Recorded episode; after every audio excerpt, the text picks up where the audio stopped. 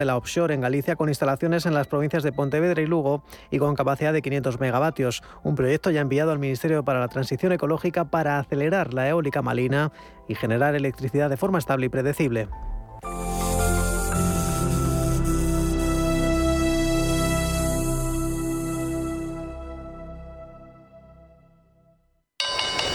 Interesa la bolsa? Compra y vende acciones o ETF sin comisiones hasta 100.000 euros al mes. ¿Has oído bien? Sin comisiones. Más de 550.000 clientes ya confían en XTB. Abre tu cuenta totalmente online. Un broker, muchas posibilidades. XTB.com. A partir de 100.000 euros al mes, comisión del 0,2%, mínimo 10 euros. Invertir implica riesgos. Fuimos las primeras religiosas que fuimos eh, tomadas por los eh, rebeldes. Sean orgullosos de sus misioneros y sigan sosteniéndoles. Este 23 de octubre es el Día del Domund. Conoce la misión de la Iglesia y colabora en domund.es. La familia es lo más importante y en todas surgen conflictos. Pero hay dos palabras que pueden hacer magia. Solo aquí en la mesa un filete más significa te perdono o te quiero Seguramente la mesa de nuestras casas sea el lugar más tierno del mundo.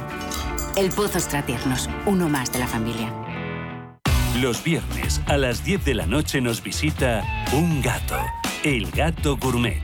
En Radio Intereconomía, Andrés Sánchez Magro presenta una guía semanal gastronómica, enológica, de restaurantes, literaria, musical y con todos aquellos ingredientes para cocinar la buena vida. El Gato Gourmet, con el patrocinio de Marqués de Riscal, los viernes a las 10 de la noche en Radio Intereconomía.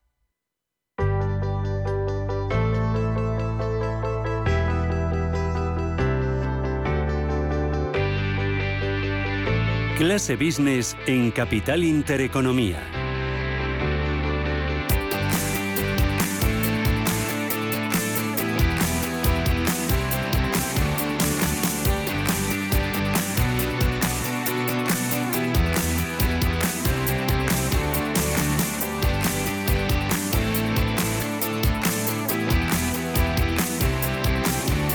Embarcamos para hablar de turismo. Nos vamos hoy hasta Barcelona. Allí tenemos a Domenech Biosca, presidente de Educatur. ¿Qué tal, Biosca? Muy buenos días.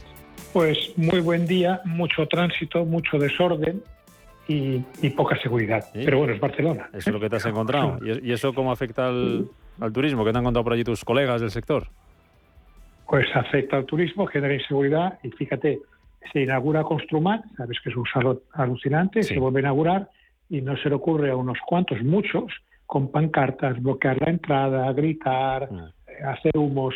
¿Os imagináis la, la, imagen, la marca para los organizadores, los expositores y la gente que viene? ¿Qué significa esto? O sea, no se dan cuenta que el turismo es todo y todos excelente. Además, el turismo, de congresos que es muy importante para una ciudad como Barcelona, ¿no? Hay ferias eh, muy importantes a nivel internacional. Ahí está el mobile, por ejemplo. Fundamental, fundamental. A mí me duele, pues sabes que nací allí, luego me fui y me duele que que una ciudad de congreso, una ciudad que era bestial, cómo se ha convertido. Por cierto, en, dos periódicos que leí ayer de, España y unos de Barcelona, ponen, ponen la situación política muy complicada, porque la gente quiere que haya calma, que haya tranquilidad, que haya proyecto, que haya seguridad, que estemos juntos. Y, el mundo económico es muy complejo. bueno. Y te digo otra cosa. Dímelo. Tres días de huelga de Renfe en los puentes de Semana Santa y la Almudena. Ya. ¿Qué piden? Pues lo que siempre, más recursos, mejores condiciones, lo que todos queremos. Y otra, otra información está una reunión en, en Barcelona de tema empresarial, en fomento, y la confianza empresarial ha caído casi un 3%. Claro si no hay confianza, pues no hay inversión. Oye, ¿cómo mira el sector turístico a los próximos meses? Es, son meses importantes, ya lo hemos comentado en algún programa anterior, ahora pues para el turismo de puentes que nos decías, para eh, mm. viajes un poquito más de proximidad, que viene muy bien, por ejemplo, al turismo rural. Hablaremos de ello la semana que viene, el viernes, a ver qué previsiones de ocupación hay, ahora de cara a ese puente de Todos los Santos, luego viene ese macro puente de, de, de diciembre. Es un es importante también con la Navidad, ¿no? Para, para, intentar salvar un año que ha sido bueno en lo que al verano se refiere, pero que como nos contaban de la semana pasada desde, el Tour, ojo con la rentabilidad. Sí, una con la tesorería y otra rentabilidad. Por eso me da mucho menos créditos, sí, como hemos comentado. Mira, será bueno muy bueno porque la gente, algunos no tienen recursos, quieren salir a premiarse y porque habrá menos hoteles abiertos. Hay hoteles que están reformándose, hoteles que están comprados por cadenas internacionales, bastantes ahora, y luego porque los precios hoteleros están ajustando sus precios. Los niños no cobran, puede tener una mm. noche, o sea, están dando ventajas, facilidades para que y luego mucha promoción a través de las redes. Y luego hay algo importante para la temporada ahora, que es Turquía. Turquía han devaluado en 29,3 su moneda. Sí. Y sabéis que alemanes británicos son los que quieren salir. Bueno, pues alguno caerá en, en, España, ¿no? Mm. No soy pesimista. Mm. Ya que hablas de por ahí. reestructurando todos. Ya que hablas de por ahí ¿Eh? fuera, a ver qué pasa con Reino Unido, ¿no? Todo el lío este que tienen económico. Vamos a ver cómo se afecta el tema de la libra, la depreciación de la libra, porque son el 25% de los turistas internacionales que llegan a España a través de los aeropuertos. Eh, son datos que daba ayer eh, eh, AENA. El 25% en septiembre, los que llegaron fueron británicos. ¿Nos tiene que preocupar todo esto que está pasando allí con, no la inestabilidad política, pero eso tiene su consecuencia económica, claro. Sí, si devalúan la, la libra y además no hará buen tiempo, son mm. muy fieles fuera de temporada eh, en Málaga, en la Costa del, Costa del Sol, en Benidorm, de venir. Hay los que vamos a trabajar en aquella época, parece que estés eh, entre ingleses, ¿no? Yo tengo esta esperanza porque además los hoteleros de la Costa del Sol de Málaga son los que están dando pequeños beneficios, pequeñas cosas, ajustando sus precios, quizá cinco días más uno. Todas estas cosas que son fundamentales en momentos de crisis para hacerlo más agradable. Y yo no soy pesimista, partiendo de que hay algunos que cierran ya por ejemplo, en Lloret, para hacer reformas o cierran ya porque no tienen temporada. Todo lo que dependa de tu operación, cambiantes sufrirán. Todo lo que dependa de destinos muy bien enganchados con clientes fieles, estos tirarán. Ya.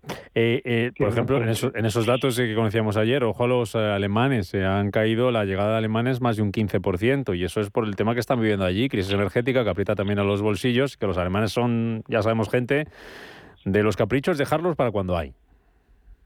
Claro. Y además, fijaros, Alemania, eh, cuando tú pasas de rica a, sufrir, inmediatamente tomas medidas. Nos pasa en la familia. O sea, el padre o la madre deja de trabajar y, bueno, aquello, pues esto es lo que está pasando en Alemania. Cinturón apretado, porque además el futuro no es no es optimista, aunque digan que habrá otras, pero es que cuando estás acostumbrado a abrir el grifo de gas, pues no. Además, por una razón, porque eh, estos suministros mm, también pueden ser bombardeados en algún momento pues no se van a quedar eh, donde están, va, a haber atentados, ya lo veréis. Y eso significa, mm, cuidado, cuidado, vamos, vamos a ahorrar. Si vais a ver como los ahorros de, antiguos de la abuela que estaban en casa, vais a ver cómo van a crecer. Porque los tiempos son complejos, muy complejos. Ya. Eh, para Yo que soy mayor que tú, nunca he vivido esto. Vale. Oye, nos vamos de viaje un poquito más lejos, ¿te parece? Nos vamos a, a Riad. Maribel Rodríguez, vicepresidenta del Consejo Mundial de Viajes y Turismo. ¿Qué tal? Muy buenos días, ¿cómo estás? Hola, ¿qué tal estáis? ¿Qué hora es en Riad? Bien, aquí. De viernes o domingo, como es aquí, hoy es el día festivo. Ah, sí. la verdad es que te tengo que decir que sí, que se está bien. Sí, eh, ¿qué, ¿qué hora es allí? Digo, ¿una hora más? Es una horita más, una horita más. Eh, 12, es? Las once y cuarto. 12 y cuarto, perdón. Bueno, ¿qué te has encontrado allí? ¿Cómo está aquello? Ha sido hablar de turismo, imagino, ¿no? O, hacerlo. Bueno, estamos haciendo las dos cosas. Estamos ah, viendo cómo crece el turismo, estamos ayudando a hacer crecer el turismo ya que el país, eh, digamos, se adapte al futuro, a la innovación y por eso estamos preparando la cumbre global que va a tener lugar a finales de, noviembre pero tengo que decir que, bueno, ya lo he comentado en alguna ocasión, que cada vez que vengo ha cambiado algo, ha mejorado algo.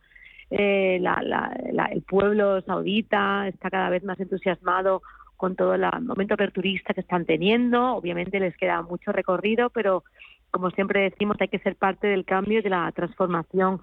Ahora mismo Riyadh tiene millones de conciertos todos los días, empieza, están abriendo lugares de ocio y la verdad que yo como española a veces digo, madre mía, me hace gracia ver a familias con niños paseando a las altas horas de la noche muy a, la española, ¿no? De ir a cenar tarde con la familia y, ser, y hacer partícipes a, los niños. La restauración está creciendo muchísimo, es eh, comida internacional de todo tipo, también española, hay chefs españoles por aquí, con lo cual tengo que decir que yo cada vez que vengo veo muchísimo movimiento, mucha novedad y un país que tiene muchísimas ganas de abrir y, y bueno, cada vez que vas por la calle obviamente cada vez menos mujeres van con abaya, tú como turista no tienes que ir eh, con la por supuesto, y es un país bastante acogedor. Con lo cual yo creo que en los próximos años va a haber una gran revolución. Cuanto más turistas vengan, más se van a adaptar y bueno, dentro de poco veremos que va a ser un país bastante, bueno, pues adaptado a la situación actual y espero que, bueno, que reciba muchos turistas y que los propios de aquí también sean turistas de los países a los que nosotros pertenecemos. Ya. Eh, ¿Yo has estado en Riyadh alguna vez? Yo no he tenido la suerte, porque no me ha llevado Maribel. He, he estado en Riyadh y te digo una cosa, las universidades, gente joven, mayoría mujeres, el cambio va a venir por aquí, como dice Maribel se van a quitar lo que tengan que quitarse, que están preparando y además hay una universidad que está estudiando está estudiando turismo, porque hay dos profesores españoles amigos míos. Eh, están buscando a los españoles para hacer formación. Hay muchísimos españoles. Yo la verdad he estado ya con varios amigos aquí cenando esta semana y me contaban todos, la, por un lado, qué bien estaban, cómo se encontraban de a gusto, porque siempre que vas a un país nuevo estás como, bueno, ¿cómo me encontraré? La comunidad de expatriados española está muy integrada. Y luego, efectivamente, en la universidad, como dice Biosca, tienen una, un campus que está creciendo y están realizando muchísimas cosas alrededor de la universidad y eso siempre es muy bueno. Hay gran volumen de mujeres estudiando, también en puestos directivos aquí. Obviamente hay que mejorar, hay que crecer. La cultura es la que es y esto va, a demorar. Pero bueno, yo creo que la dirección que están tomando es buena. Incluso están hablando de cuando vas al aeropuerto, ahora mismo está, digamos, segregado por mujeres y hombres. Cuando vas a la seguridad, ¿no? Que está al lado, pero unas pasan por un lado. Pues esas son políticas que habían aprobado para que dejen de suceder y que por COVID se frenaron, pero que las van a, retomar. Yo tengo muchísimas compañeras de trabajo aquí en las cuales con las que estoy trabajando en nuestra cumbre y tengo que decir que hay una gran mayoría de mujeres y eso es una noticia muy positiva. El cambio va a suceder, aparte que a nivel tecnológico están muy avanzados y hay una gran parte de la población, más del 70%, que tiene menos de 35 años, con lo cual la evolución va a ser más rápida y yo cada vez que vengo y ahora mismo estoy voy a participar la semana que viene de un evento que se llama FII que le llaman el Davos eh, no es de turismo es general y no está toda la ciudad a rebosar, gente de todos sitios, jefes de Estado viniendo, grandes empresas y la verdad es que el movimiento que yo veo en esta ciudad no la veo en otras, tengo que decir. Ah.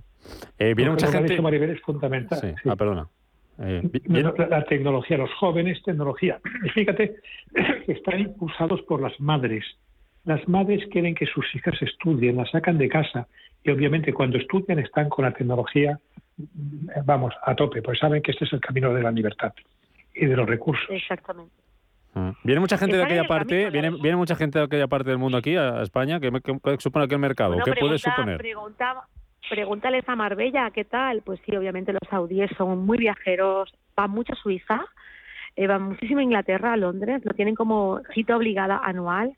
Luego hay una gran parte de, saudíes que les gusta mucho España, como todo el mundo sabe, van sobre todo la zona de Málaga y, de Marbella, y bueno, luego visitan Francia, pero es un mercado muy interesante, muy apetecible, que además va a crecer, va a crecer mucho, y España tiene todas las papeletas para ser un destino principal elegido por ellos, ya no solamente por la cultura que nos une, eh, sino por la, manera que podemos tener de atraerles, porque yo te digo, muy parecida. Ellos me hablaban aquí, estaba ayer con el director general de Marriott, estábamos hablando y me decía, no, mi hijo está estudiando en Barcelona, qué bien, fui a Barcelona, y en cuanto alquilé el piso para mi hijo, los vecinos me decían, oye, ¿en qué te puedo ayudar? Te invito a comer, qué bien, ¿no? Y se sentía, digo, no, no, es que yo me siento muy integrado, con lo cual ese tipo, es nuestra cultura puede ser un grandísimo gancho para este tipo de turista, hacerle sentir partícipe, bienvenido, porque al final en este sentido somos bastante parecidos. Cuando vas a comer aquí, las comidas son compartidas, es muy familiar, ¿eh? es una ventaja competitiva que deberíamos nosotros capitalizar. Mm. Además, fijaros que van, viajan casi siempre en familia y compran mucho. Incluso hay unos grandes almacenes, que no diré cuáles son, os imagináis, de un departamento solo para las compras de turistas de estos países. Ah. Efectivamente. Y aquí os digo una cosa, no sabéis la cantidad de malls que hay que son más grandes que los que os podéis encontrar en Dubai. Aquí hay barrios y zonas que, nuestros serranos se quedaría como una, una pedanía, ¿no? Es decir, aquí también tienen todo lo que necesitan y más, pero obviamente viajar es algo que, les gusta, que les encanta y creo que hay unas grandes posibilidades para, para España de hecho nosotros en nuestra cumbre que tenemos, que ya sabéis que es a finales de noviembre, tenemos ya previstas muchísimas eh, visitas de, desde empresarios españoles y no solo, y a nivel internacional una gran cantidad de speakers, Christopher Naceta, presidente de Hilton, Anthony Capuano, presidente de Marriott, eh, Federico González Tejera, que es el presidente de Radisson, un español abanderando una gran compañía internacional. Y la larga lista de tenemos, bueno, pues que esperamos tener más de mil, mil invitados y bueno, esperemos que durante esa semana pues se vuelva a hablar de turismo, se vuelva a hablar de futuro, de recuperación y ojalá que tanto este país se abra, obviamente, que genere oportunidades de inversión y empleo, no solamente para saudíes, sino también para internacionales, pero a la misma vez que los saudíes quieran viajar, un país muy grande, como sabéis, y España sea un destino top para ellos. Mm. Maribel, que vaya muy bien por Riyadh. Cuídate mucho. Gracias. A ver si no estás un imán para la nevera o algo. Unos dátiles, unos dátiles. Vale, pero los dátiles no sé si van a llegar. Hasta luego. si no, Cuídate mucho. Adiós. Biosca, ¿nos dejamos algo más? Pues mira, eh, nos dejamos que esto que está haciendo Maribel se hace con dinero público y es muy bueno, Maribel y otras personas, porque están llevando empresarios importantes a destinos que empiezan a crecer. Luego, si te llevan de la mano con apoyo empresarial y apoyo europeo, ¿qué más quieres, Baldomero? Domene Biosca, cuídate mucho. Hasta el viernes que viene. Será frecuente. Adiós. Adiós.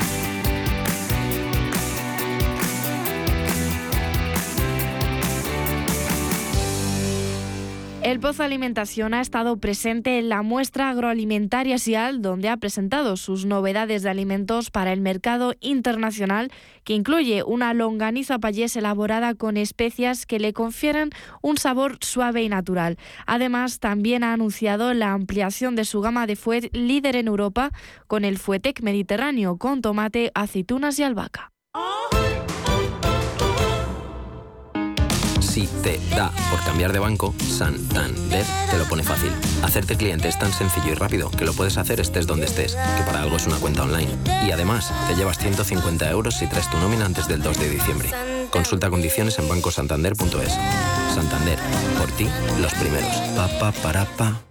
Este Halloween lo pasarás de miedo en pantalla grande. Vive la gran experiencia en Cinesa y disfruta de los estrenos más emocionantes. Ven a Cinesa a vibrar con Black Adam, Halloween el final, Amsterdam, El cuarto pasajero y muchas más. Compra ya tus entradas, consulta cines, horarios y calificaciones en cinesa.es. En Cinesa we make movies better. Elmejorjamón.es. Más de 40 años seleccionando los mejores jamones y lomos de bellota, embutidos y carnes ibéricas de campo. Alto nivel en conservas, anchoas y quesos. Elmejorjamón.es. Visítenos y le asesoraremos en su compra de alta calidad para su casa o empresa.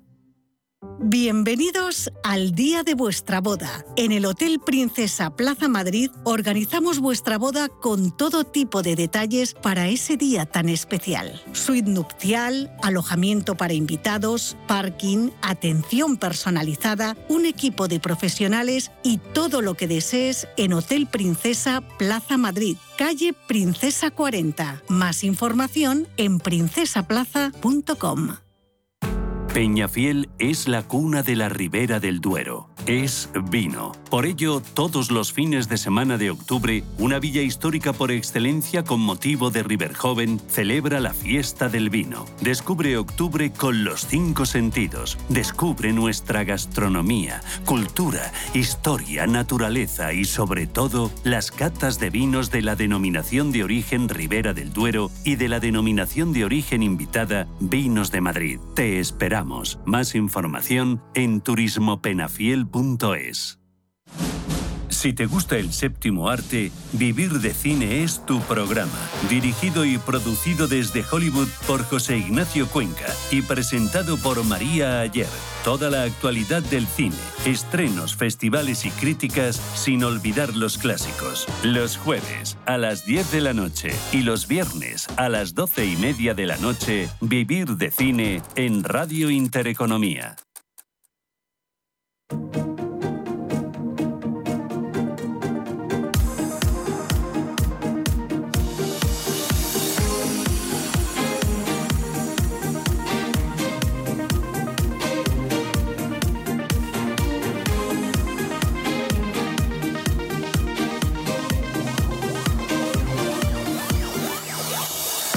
En Capital Intereconomía, Foro de Empleo.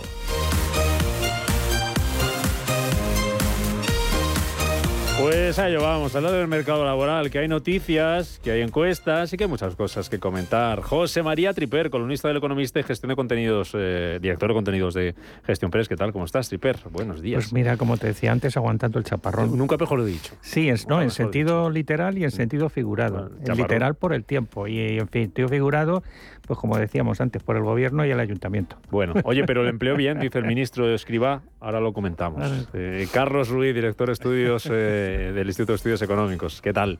Hola, muy buenos, días. ¿Cómo estás tú? Muy bien. La verdad es que sí, que con gran ilusión, ¿no? Ya están colgadas casi las luces de Navidad. Qué pues, maravilla. y apagadas es como no gastan. Están colgadas y apagadas. Sí, sí, así que bueno, vamos a anticipar eh, expectativas positivas, ¿no? Va a ser un buen eh, invierno. No sé si la temporada es la de invierno, la de Navidad, buena temporada para el mercado laboral o, cómo lo veis. Bueno, yo creo que la cuestión es lo que puede definir es la incertidumbre, ¿no? Veremos a ver, parece que se está prolongando, se está postergando, perdón, el, ámbito de la eh, desaceleración o caída de la actividad y sabemos que el empleo va a posteriori. Eh, nosotros teníamos previsto para este último trimestre, primer trimestre del año que viene, pues ya una desaceleración, desaceleración incluso caída de, PIB. Y, es, y hay señales en, el mercado de trabajo, sobre todo procedentes de afiliación, que indican que esa volatilidad puede, puede, anticipar cierto componente de, pues de, menor crecimiento, incluso pues estancamiento del empleo. Bueno, pues vamos a verlo. Pilar Gómez Acebo, ¿qué tal? ¿Cómo estás, Pilar? Muy buenos días. Muy buenos días. ¿Qué tal? Recién llegada anoche de, de Sevilla, de currar un poquito. Efectivamente te has tomado semana de cuatro días, ha dicho yo como rejón, trabajo hasta el jueves y el viernes me voy a la radio. el viernes de radio en radio y de congreso en congreso. Qué bien, hombre, qué bien, qué bien. Nada. ¿Cómo estás? Eh, pues cansada, pero con la expectativa de viernes, por lo menos. ¿eh? mirando un poco más adelante, ¿cómo, ¿cómo lo ves? Pues mira, yo un poco a diferencia de los datos cuantitativos, como me toca trabajar mucho más la parte cualitativa, eh, sigo creyendo que en el mundo del empleo es lo micro lo que va a cambiar la macro. Mm. La macro va a ir a peor, van a caer y las grandes van a seguir deshaciéndose de gente. Mm. Es la micro donde hay que incidir y donde hay que poner el foco, mm, como siempre decimos, no en el DAFO, sino en el FODA. Luego, luego eh, tú que hablas mucho con personas y de personas te preocupa mucho esa parte también, hablamos del síndrome del trabajador quemado. Que dicen que es de, de que esto cada vez hay más gente que... A ver, a ver por qué se quema un trabajador. Luego, luego me lo contáis. Antes... Eh, muy contento está el ministro Escribá, digo Triper, adelantaba esa manía ya que nos ha dado. De, antes de, a mitad de mes cogemos y adelantamos las cifras de, afiliación a la seguridad social sin, sin haberlas cerrado, ¿no? Porque esto no se ha cerrado, ¿no, Carlos? Esto es una cosa que, bueno, pues no sé si es una estimación, que espero que sea más eh, acertada que la de los presupuestos. Eh, dice que se van a crear 15.000 afiliados en, en, en el mes de, de octubre y está muy satisfecho con el comportamiento del mercado laboral. Con lo que se vuelve a confirmar el que en un entorno incierto e internacional, la resistencia la resiliencia del mercado del trabajo español pues es verdaderamente notable y extraordinaria y motivo de, motivo yo creo que incluso de reflexión, yo diría. Mes a mes se sigue constatando que la reforma laboral está impulsando de una forma abrumadora la mejora en la calidad del empleo. Ocho de cada diez trabajadores hoy tienen contrato indefinido y es muy significativo cuando lo vemos en lo que son los jóvenes. Pues ya que lo pide el ministro, reflexionemos, Triper. Pues bueno, yo no sé si el ministro Escriba vive en España o vive en el mundo de Yupi, porque a ver, todo lo que está diciendo va en contra. A lo mejor. Es que yo según estaba escuchando, eh, estaba un poco como tú, igual estaba hablando de otro mercado laboral y no del nuestro. A lo mejor está hablando de Alemania. No, Alemania tampoco va muy bollante. Bueno, mejor que nosotros sí, ¿no? Mejor que nosotros sí, por supuesto. está por debajo de Alemania está en, tasa de paro, pero me parece que el 2 o el 3%. Sí, casi como nosotros. Y nosotros estamos en el 12,6. O sea que fíjate la diferencia, ¿no? No, te decía, vamos a ver. ¿Eh? Es muy optimista. Es optimista al máximo, además que va en contra de las opiniones de todos los analistas y de toda lógica y razón. Vamos a ver. Estamos viendo que eh, todo desde el Banco de España, Funcas, la IREF, eh, todos, la, la, la COEC, todos hablan de que España va a crecer el año que viene entre el 1 y el 1,5%. Y ese es el umbral por el que se empieza a destruir, a destruir empleo. Luego no hay crecimiento de puestos de trabajo, sino va a haber destrucción de empleo.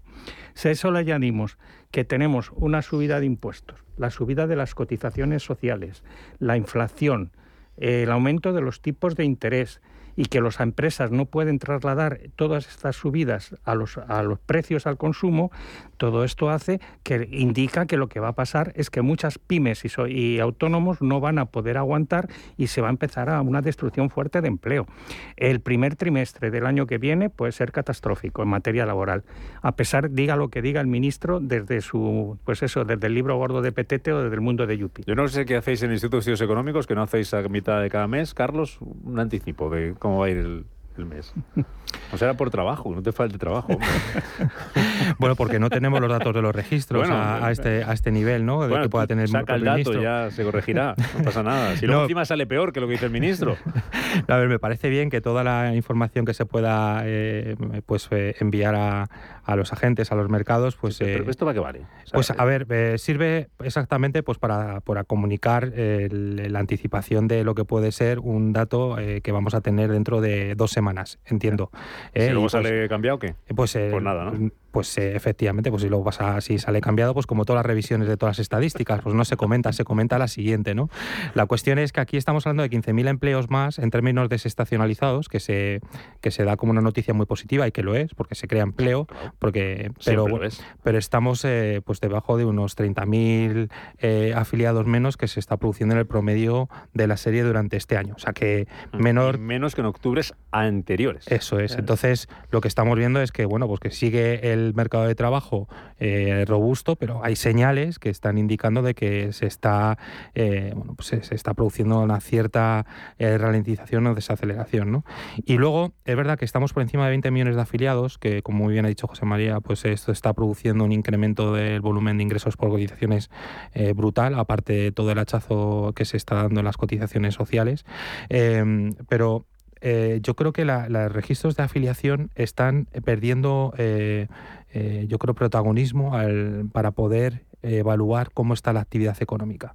Y esto se produce por dos cuestiones fundamentales. Una, porque hemos tenido un cambio estructural muy fuerte con motivo de la COVID, con motivo de la, de la crisis de la, del coronavirus, y dos, porque hemos tenido una reforma laboral por medio. Por lo tanto, eh, lo que son el análisis de niveles y de, y de, tasas de variación están muy influenciadas por estas cuestiones y obviamente nos dicen muy poquito o bastante menos de cómo puede evolucionar la actividad durante, durante este periodo. Entonces yo mm, recogería estos datos con cierta prudencia. Mm, Pilar.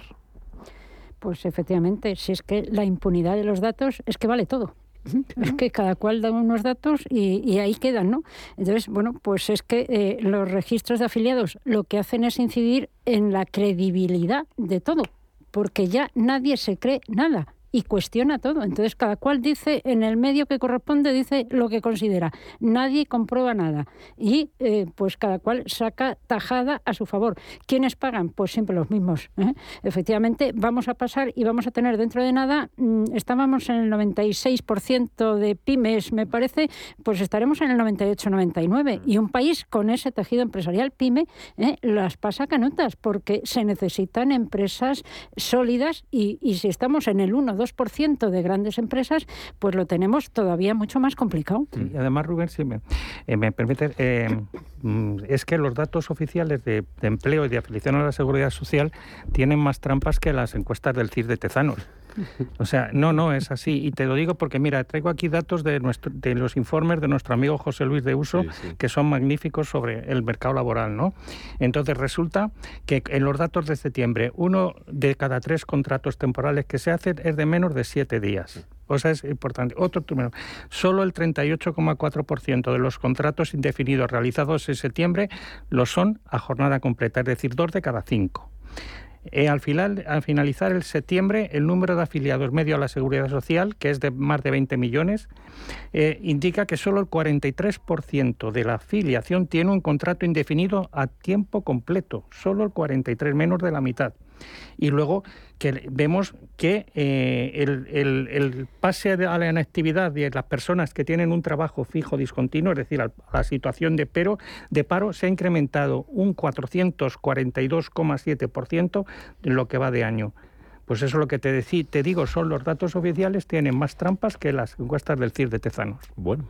Vamos a los demás datos. Los presentaba esta semana a Empleo y tienen eh, que ver con cómo busca empleo la gente. Y esto lo hemos hablado alguna vez y demuestra pues la inutilidad del servicio público de empleo. Este que le vamos a cambiar el nombre, ¿no? Ahora le han, cambiado el nombre, ¿eh? ¿Cómo, no sé cómo se va, cómo se va a llamar. Em, bueno, pues los parados que usan el boca a boca, es decir, los contactos, el conozco, el eh, bueno, para buscar trabajo triplican a los que recurren a las oficinas de empleo. Casi 6 de cada 10 desempleados, es decir, casi 1,7 millones del total de parados que hay en España, según datos de la EPA, buscan empleo a través de familiares y amigos. Y, como digo, triplica a los que contactan con una oficina pública de empleo, que son menos de 600.000, y a los que recurren a una oficina privada de empleo, 443.000. Es un informe de Asempleo que utiliza datos de la EPA del segundo trimestre del año. Andreu Cruañas, presidente de Asempleo. ¿Qué tal, Cruañas? Buenos días. Buenos días, don Rubén. ¿Por qué falla la intermediación laboral en España para que la mayoría de la gente eh, se fíe o recurra más a, pues eso, a los contactos, a los amigos, a los conocidos? Mm.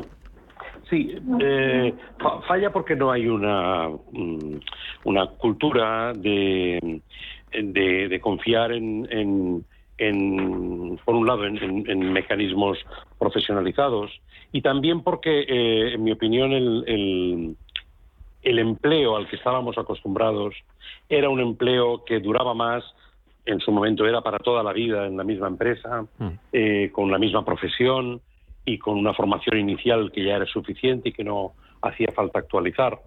Y ahora estamos en una situación en la que eh, la propia dinámica del mercado, más allá de la, de la precariedad añadida por el sistema, eh, eh, la propia dinámica del mercado, o sea, de las necesidades de las empresas, nos eh, llevan a cambiar no solo de empresa, y, bueno, y mientras estamos dentro a tener una, flexibilidad. Hablabais de las pymes y efectivamente las pymes son, tienen cada vez mm, menos personas eh, trabajando porque externalizan una parte de la actividad y las personas que trabajan en la pyme han de tener mayor flexibilidad, mayor capacidad de adaptación, pero también es cierto que eh, no solamente vamos a cambiar en los 44, 45 o los años que el señor Escribá quiera que trabajemos, sino eh, vamos a cambiar varias, muchas veces de, empresa, sino que vamos a cambiar de profesión,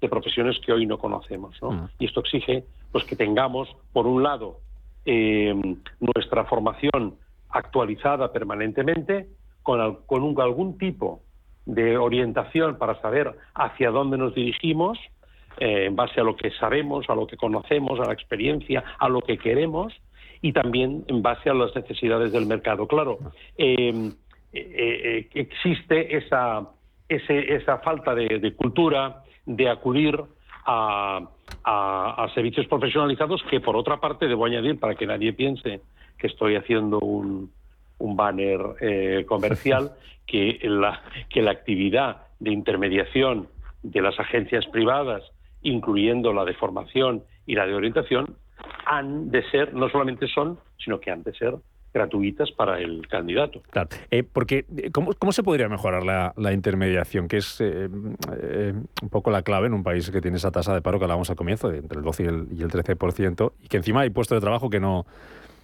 que no se terminan de, cubrir. ¿Qué, se podría hacer y qué podrían hacer ustedes las agencias de, colocación para mejorar esto? Bueno, lo, primero es que dispusiéramos también de un marco más adecuado para poder hacerlo. Es cierto que en realidad, mm, en nuestra opinión, lo que hay que hacer es movilizar eh, y poner en común todos los posibles mecanismos para que una oferta de, empleo eh, el gobierno insiste en llamarle vacantes, pero a nosotros no nos gusta porque es una terminología propia de la administración pública, ¿no? Eh, para que no quedara ninguna sin cubrir.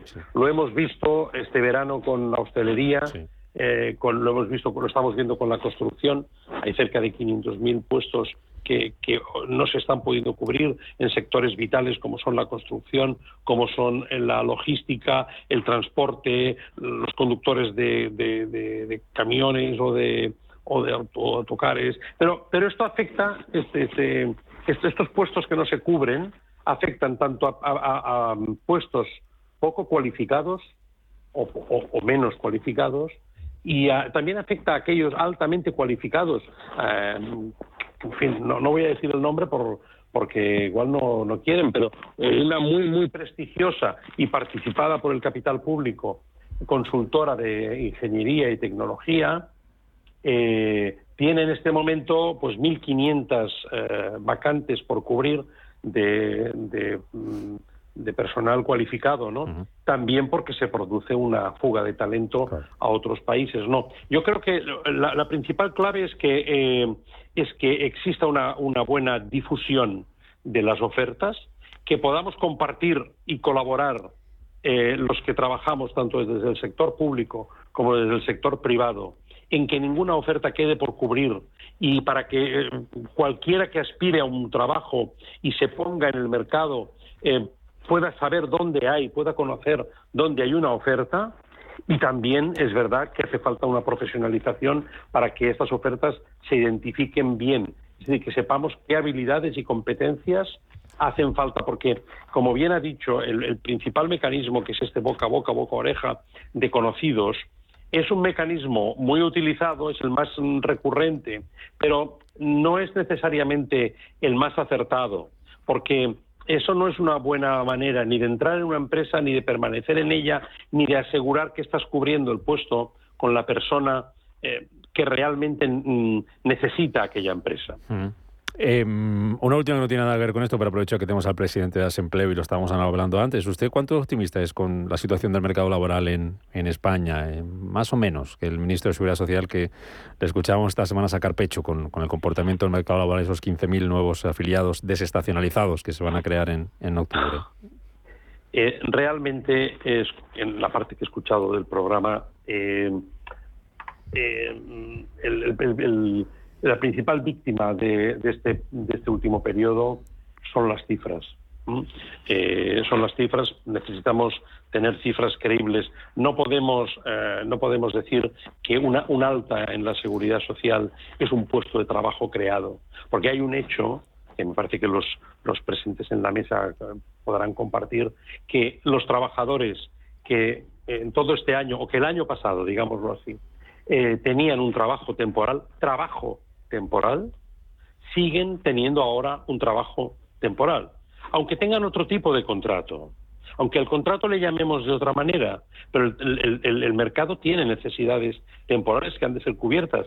Eh, es verdad que hay que procurar que las personas no se enquisten en, una situación temporal y que evolucionen hacia una eh, contratación más estable. En cuanto al optimismo, mire, hemos ido viendo cómo las previsiones de crecimiento del PIB para el, para el año próximo eh, han ido cayendo. Eh, la, última de la Comisión Europea, rebajada para España, hablaba del 1,4 y la IREF esta misma semana lo ha bajado al 0,7.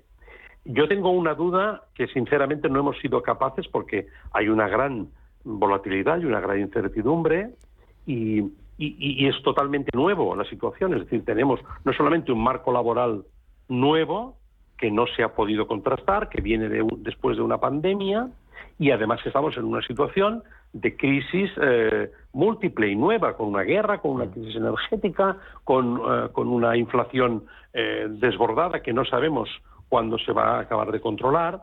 Pero a mí hay un, dato que, mm, que me intriga mucho, que es el siguiente.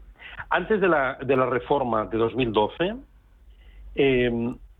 era, estaba aceptado por todos los expertos que era necesario crecer al 2,5% para que se creara empleo en el país. Esto era un axioma que todos compartíamos. Después eh, de la reforma, que es cierto que quizá necesitaba eh, eh, retoques para evitar situaciones de precariedad, pero después de la reforma de 2012, esta tasa bajó al, a, al 0,9 o al 1%. Y con esas tasas de crecimiento del 1%, alrededor del 1%, ya se creaba empleo. Ahora la incógnita es saber, con este nuevo marco laboral más rígido eh, de las, para las empresas, con este nuevo marco laboral más rígido, más las perspectivas de crecimiento que hay, a partir de cuándo se va a creer, a crear empleo, perdón, y a partir de cuándo se va a destruir. Eh, existe una posibilidad cierta, muy cierta, de que el año próximo eh, realmente no se cree, sino que se destruya empleo. Esto, a día de hoy, por lo menos para los primeros seis meses del año, deberíamos contar con ello. Eh, mm. quizá eh, dependerá pues de cómo evolucione la campaña turística también. pues lo dejamos ahí en el aire y lo analizaremos. Don Andrés Cruañas, presidente de Desempleo, agradecerle siempre que esté con nosotros en Capital Intereconomía, aquí en Radio Intereconomía. Que vaya muy bien. Gracias a vosotros, igualmente. hasta, cuando quiera. Oye, esto, por volver a la intermediación esta de, empleo, ya lo hablábamos hace unas semanas, ¿verdad? Con Triper, que esto de los de la intermediación y de los servicios públicos o no públicos no termina de encajar, Carlos. Eh, sí, además ha sido bastante estudiado y analizado. La IREF tiene ahí un spending review acerca de esta cuestión bastante interesante. Es verdad que España eh, tiene unas circunstancias específicas porque nuestra tasa de desempleo es muy superior a la de otros países de la Unión Europea, en donde funcionan mejor estos servicios públicos de empleo a la hora de, intermediar ofertas y demandas de, trabajo. Pero tenemos eh, muchas deficiencias en, en nuestra administración eh, que impiden que se produzca tanto la eficacia, es decir, que, se, que haya una conexión entre oferta y demanda de trabajo, como que se haga el menor coste posible, ¿no? como eficiencia. ¿no? Y, y, ahí yo creo que hay muchísimo que avanzar. Y de hecho yo creo que la vía o la solución, más allá de que se necesiten más recursos humanos, que por lo visto es lo que único que se demanda por parte de, del SEPE, e, es que, que, haya una colaboración público-privada ¿no? y que gente y empresas que sean expertas en poder intermediar para, para que puedan eh, reducirse estas, estas tasas de, desempleo y que, y que estos servicios públicos sean más efectivos, pues eh, puedan funcionar. ¿no? ¿Por qué sonríe Pilar Gómez Acebo? Sí, porque, porque los es están clarísimos, pero el tema es cómo. y ahí es donde está la clave. Eh, curiosamente, las empresas de empleo, de, perdón, de outplacement, que se dedican a recolocar desde población directiva hasta grandes colectivos, dicen que efectivamente las relaciones personales, llamémosle boca a boca, o conexión, es la primera fuente de empleo. La segunda, redes sociales y prensa. La tercera, la creación de empleo propio. Y en cuarto lugar, pues eh, aquello que ya es simplemente cubrir el expediente, ¿no? que es la oficina de empleo. Entonces, mm, yo creo que habría que preguntarse de verdad un poco, es que los datos son una consecuencia de una causa que nunca se toca, con lo cual nunca van a cambiar los datos van a seguir siempre así y por eso llevamos décadas funcionando así. ¿eh? Nosotros una de las mayores eh, solicitudes que tenemos es la creación de acuerdos ¿eh? interempresas que seamos capaces de crear alianzas y acuerdos interempresariales entre pequeñas empresas. Y cuando eso se trabaja, funciona. Pero ¿por qué no se, eh, también el mundo público no trabaja en eso? Porque no interesa. ¿Eh? Y porque mm, a mí me acaba de pasar con la, pyme eh, farmacéutica de un amigo. Como es buena, la compra una grande. Es decir, ya nos hemos quedado sin ella. Y, si es, y si no funciona, se la hunde. Y este es el funcionamiento del mercado. Y ahí tenemos que entrar a los cómo, no a los qué es, que, los datos están ahí y cada cual pues saca unos en función de que son los cómo y, todo lo que no sea trabajar en los cómo seguiremos repitiendo. Bueno, eh, hablaba el presidente de Asempleo de que en España había una falta de cultura de confianza en los servicios de empleo.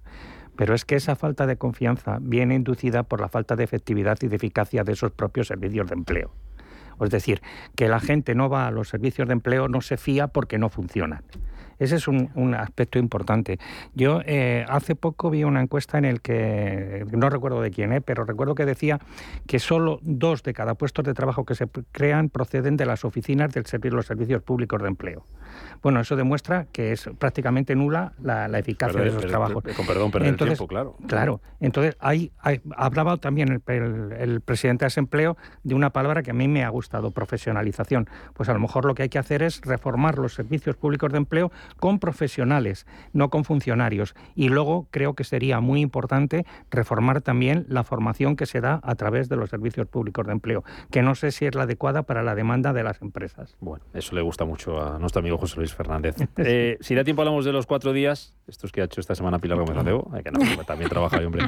Eh, lo de ADECO, dos de cada tres empresas detectan un aumento del síndrome del trabajador quemado en el último año y también eh, un aumento de eso que se conoce, ya hemos hablado una vez de ello, renuncia silenciosa, que es la gente que yo hago, lo cubro el expediente justo y necesario, sobre todo porque no me suben el sueldo, que es cuando hablábamos eh, de esto, y yo aquí hasta que me dé la hora y, y me voy. ¿Por qué se quema un trabajador? ¿Por qué está pasando esto, Pilar? Pues vamos a ver, lo vamos a hablar esta tarde en el Congreso de Altas Capacidades, porque tenemos altísimo coeficiente intelectual, tenemos el mayor índice de superdotados del mundo junto con Italia y nulo coeficiente emocional. ¿Eh? Eh, somos los últimos de Europa en autoestima. Esto es lo que lleva a tener nulas relaciones interpersonales dentro de las compañías donde hay que eh, comunicar y contribuir, colaborar, cosa que no ocurre. Entonces, ¿qué pasa? Pues que ese que está como mirando mm, a mí que no me miren y me hago del color de la pared, pues además se pone del lado del que chilla, grita, ¿eh? Eh, como fórmula de dirección y de gestión. Y se ponen de su lado por miedo a ser ellos nombrados y que salgan también. Entonces, es que además el aislamiento y la soledad es la clave por la que la gente sufre mobbing. Se la aísla y se la deja y los compañeros se ponen del lado del que lo provoca. Y entonces, pues esto va a más, claro. Estamos muy quemados, Carlos. ¿Y por qué? Bueno, el, estudio indica, indica esas, esas cifras. Eh, yo sí que quería resaltar eh, dos cuestiones. Una primera, que posiblemente mm, después del periodo de la pandemia y por todas las transformaciones estructurales que estamos eh, pues eh, sufriendo todos en el ámbito de, pues, de nuevas tecnologías, digitalización, etcétera, nuevas formas de, de puestos de trabajo y de, trabajar, eh, las preferencias de los individuos esté cambiando, esté cambiando esa relación que en la microeconomía ¿no? hablamos como la elección entre ocio y horas de trabajo. ¿no? Y ese conjunto de preferencias pues cambian pues, por circunstancias que en muchas ocasiones o en la mayor parte de las ocasiones no tienen nada que ver con el mundo empresarial, con la empresa o con la organización del trabajo. Es decir, cambian en en la vida, por así decirlo, del propio trabajador. ¿no? Y esas preferencias son las que determinan más horas de trabajo o menos horas de trabajo. ¿no? Más allá de que unas condiciones laborales, por supuesto, óptimas, mejora la productividad de los empleados que las que las tienen y que, y que cuanto mayor salario tengas, pues mayor eh, horas de trabajo dedicas. ¿no? Eh, hay que ver y determinar por qué, y ahí hay otras condiciones, pues eran eh, sociológicas y si me llego a pues, antropologías, de por qué están cambiando estas preferencias. ¿no? y obviamente eso hay que tenerlo en cuenta a la hora de diseñar modelos de organización del trabajo dentro de las compañías que estén más adaptados para poder extraer pues eso, la mejor productividad por parte de todos. ¿no? Mm. Triper, ¿qué diagnóstico haces tú? ¿Por qué se queman los trabajadores? Vamos a ver, yo creo que estoy de acuerdo cuando ha hablado de que hay una causa exógena, que es el tema de la pandemia. Yo creo que la pandemia ha producido un agotamiento y eso unido... Pues, pues nos ha abierto la tapa la gente hasta allá, ¿no? sí, pero no, que unido también a que se ha producido un aumento, bueno, un fomento del teletrabajo, eso ha creado eh, un desconcierto en la organización eh, laboral. Eso, pero luego hay causas que, desde mi punto de vista, son propias de nuestro mercado laboral y de nuestra situación económica. Hay muchísimos trabajadores, sobre todo entre los jóvenes, que están desarrollando puestos de trabajo que son muy inferiores a su, a su formación, eh, tanto eh, académica como profesional, y además con sueldos muchísimo más bajos perdón, a, lo que, lo que, a lo que les corresponde. Eso crea lógicamente una insatisfacción. Claro, lo que. Luego, eh, me parece que era Pilar la que apuntaba también el tema de, de lo que podríamos llamar los jefes tóxicos. Claro, eso está muy extendido en España. Todo esto crea una desmoralización, luego junto con la propia situación económica del país que no permite además unas mejores condiciones ni un aumento de puestos de trabajo. Como siempre que estaríamos un ratito más pero no lo tenemos. Así que os cito para otro próximo viernes. cuatro días, ¿eh? Cuatro, cuatro, días, sí. Pero aquí va a seguir no viendo tertulia los viernes. De momento y esta nueva orden. José María Triper, Carlos Ruiz, Pilar Gómez Acebo. Buen fin de semana. Igualmente. Gracias por venir a vernos. Nos vamos. El fin de semana llega las noticias en cinco minutos aquí a Radio Intereconomía y después viene Rafa Jiménez con una media sesión. Les dejamos esta agenda de ocio, agenda cultural para este fin de semana de la mano de nuestra compañera Raquel Ramos. Hasta el lunes. Buen fin de semana. Sean felices pasando esto? No lo estabais haciendo nada mal. Club de Detectives de Kasukabe. Comenzamos con los mejores estrenos de la cartelera para este fin de semana y es que el cine de animación se renueva con Shin-Chan y el misterio de la Academia Tenkasu, donde Shin-Chan y sus amigos forman parte de una escuela de élite que es administrada por una potente inteligencia artificial envuelta en un gran misterio que investigarán. Los héroes no matan a la gente.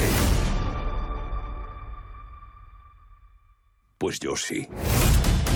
Dentro del universo de los superhéroes se incluye a un nuevo miembro más de la mano de Wayne Johnson. Casi 5.000 años después de haber sido dotado de los poderes omnipotentes de los antiguos dioses y encarcelado con la misma rapidez, Black Adam es liberado de su tumba terrenal listo para repartir justicia en el mundo moderno.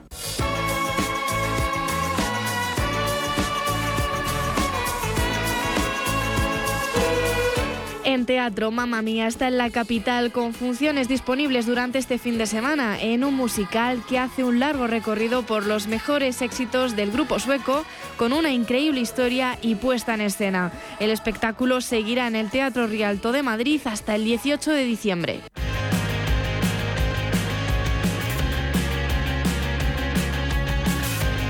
Por último, Caravana actúa esta noche a las ocho y media en la sala 8 y medio de Madrid. Un auténtico chute de energía con temazos de la banda como Strokes o Madrid.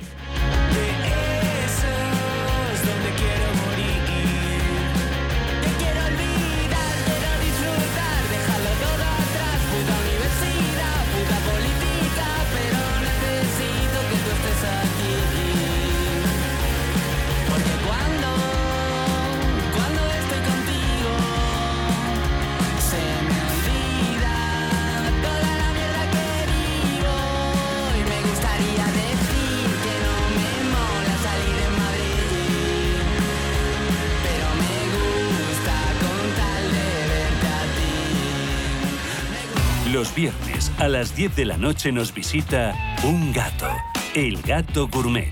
En Radio Intereconomía, Andrés Sánchez Magro presenta una guía semanal gastronómica, enológica, de restaurantes, literaria, musical y con todos aquellos ingredientes para cocinar la buena vida. El Gato Gourmet, con el patrocinio de Marqués de Riscal, los viernes a las 10 de la noche en Radio Intereconomía.